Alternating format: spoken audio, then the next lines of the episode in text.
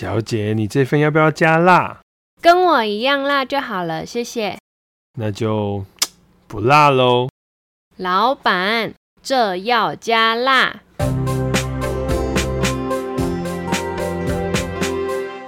Hello，大家好，我是 Andre。Hello，大家好，我是夏琳。最近有朋友来问我们说，他的爸爸在讲话的时候，脸部肌肉有点不协调。就是表情好像有点怪怪的，但他不是有特别想要有什么情绪的表达，而是在正常情况下，然后显示的表情就是不太协调。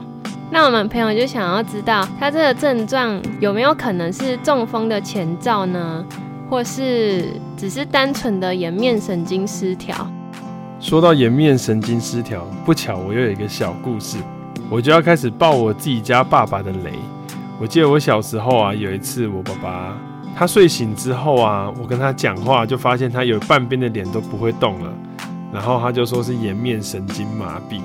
然后那时候我还小，我爸爸就跟我说他是吃凤梨的时候，因为凤梨会刮嘴嘛，然后就刮到嘴巴破掉。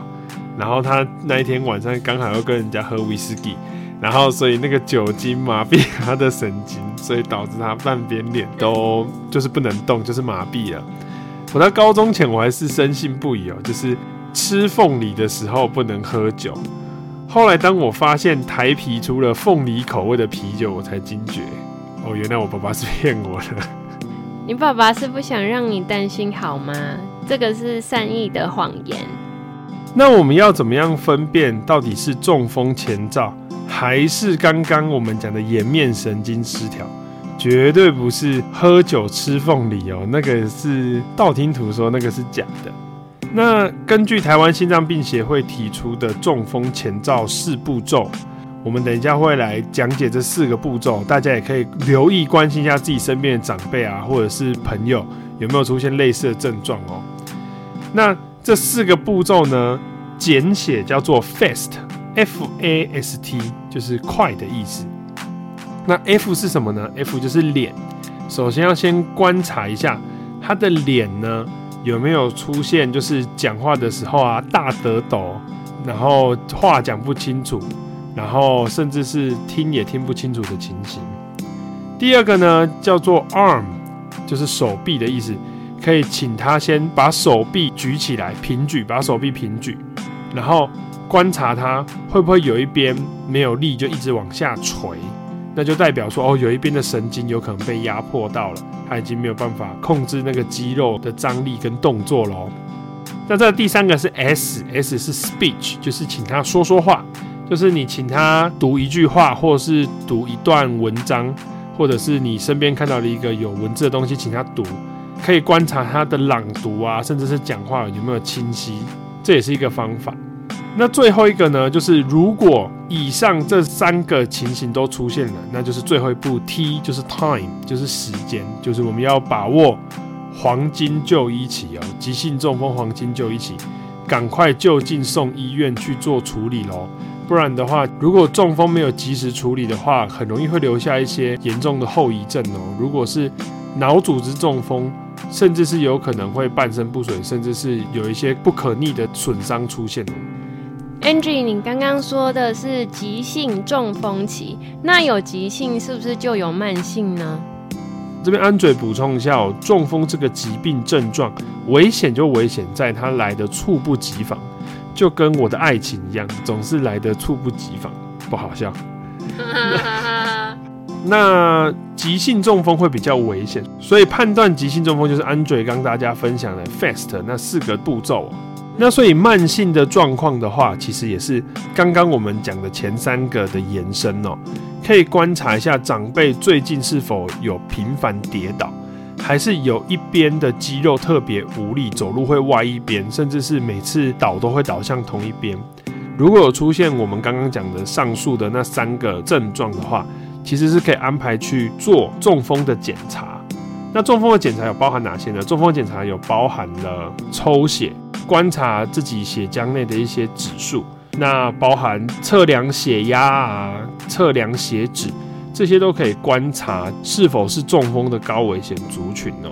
那如果急性期甚至是急性中风严重一点的，可能还会照心脏心脏超音波、照核磁共振、照头颈部的电脑断层检查，甚至还有脑血管造影。这些其实都是要去判断说中风的时候出血的位置在哪个部分，是否有没有压迫到大脑内的大部分的区块。那说了这么多，还是要提醒各位朋友哦，就是要多留意自己的身体哦，尤其是中风真的会来得很突然，所以平常做好准备，总比事后遗憾要来得好哦。那讲完了中风啊，我们就要来讲颜面神经失调哦。就是我爸爸骗我的那个吃凤梨又喝威士忌的颜面神经失调，但我很怕大家听完我们节目都会记说哦，吃凤梨跟喝威士忌，所以我要再讲一遍，那个只是我跟我爸爸之间的玩笑哦，大家千万不要把它当真哦。颜面神经失调呢，大部分的情形都是病毒感染的，所以用这一个例子去回推，就可以回推到哦，原来我爸爸当时。就是可能有被病毒感染，再加上他说他那时候作息失调，免疫力很差，所以严重怀疑他是被病毒感染哦。那这个颜面神经失调呢，主要会有两种，一种呢是贝尔氏麻痹。那贝尔氏麻痹呢，就是患者会突然觉得，哎，脸部感到不适哦，就是会觉得脸怪怪的，就是没有办法很自然的控制自己的脸。那第二种呢，就是。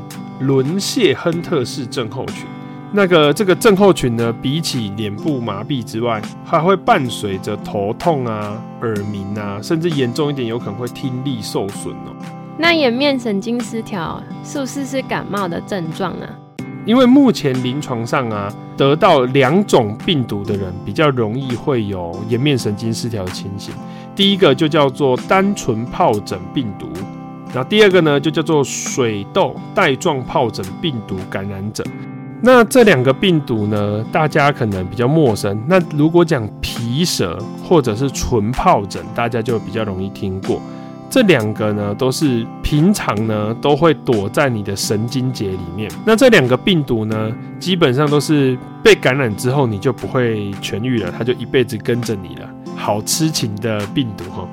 那它在你免疫力比较强的时候，就会躲在你的身体里面，会躲在你的神经节里面。等到你稍微肥累一点，或者是你稍微虚弱一点的时候，它就会从你的神经跑出来作乱哦。所以，大家有没有看过自己身边有些朋友嘴巴长了一个很大颗的泡泡？那他说最近太疲累了，那长了疱疹，那其实就是我们讲的带状疱疹病毒哦。那有带状疱疹病毒病史的人，就会比较容易会有颜面神经失调的问题哦。那 Andrew，我有问题，像是最近很流行的医美啊，又便宜又方便的肉毒杆菌，打了之后，我们的脸看起来就会年轻个几岁。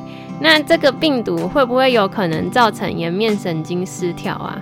我在电视上有时候看到有一些知名的艺人。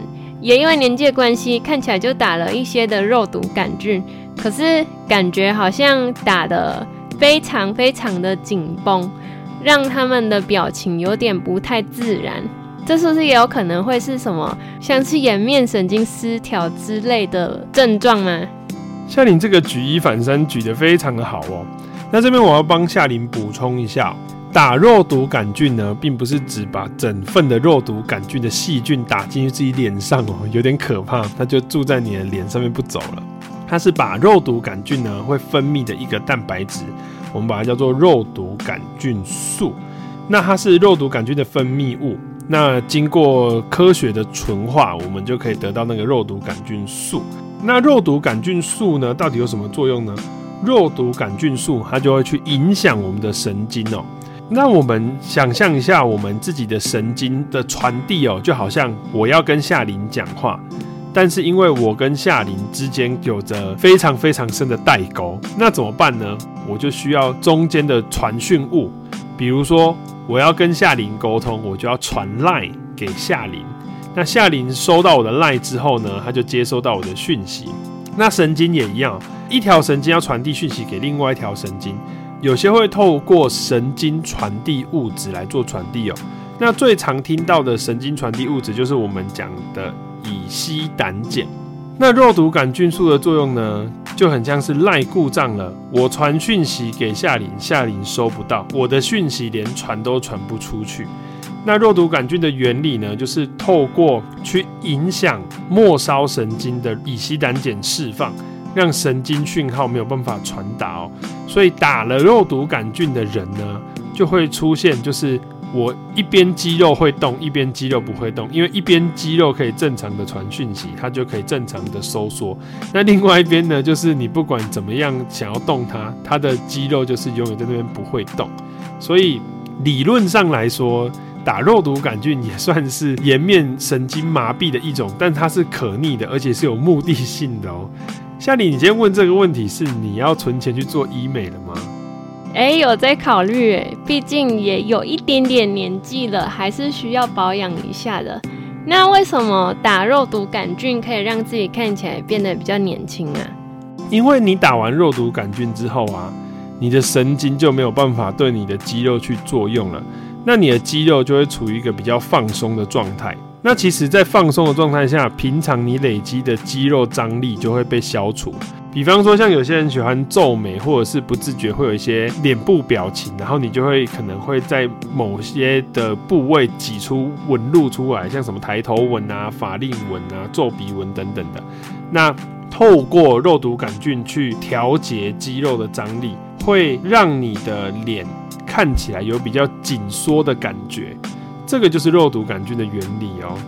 那最后啊，Andre 想要补充一个东西，不管你今天是打肉毒杆菌啊，还是颜面神经失调，都会出现一个症状，就是你的眼睛没有办法随心所欲的眨动哦，那就很容易会有一些干眼症啊，甚至有一些角膜的症状出现。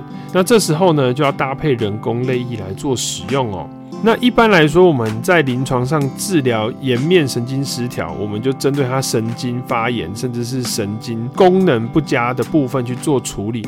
我们就会让病人服用维他命 B 十二，或者是直接让他吃 B 群，让他修复神经，然后帮助代谢。其实也是让他的神经会好的比较快。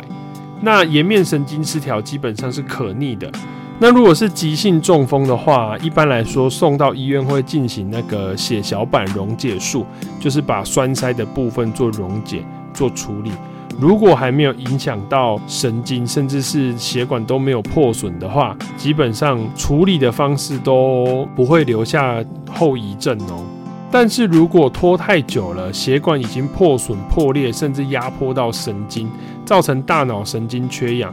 反而会很容易造成不可逆的伤害，所以这边真的要大家多多注意哦。那如果大家想要了解更多关于中风或是心脏相关的疾病的话，欢迎在底下留言告诉我们哦。我们这集到这边就结束喽。如果喜欢我们的 Podcast，可以给我们五星好评。如果有什么想问问题，可以在底下留言告诉我们哦。我是夏琳，我是小时候被爸爸骗的 Andre，大家拜拜。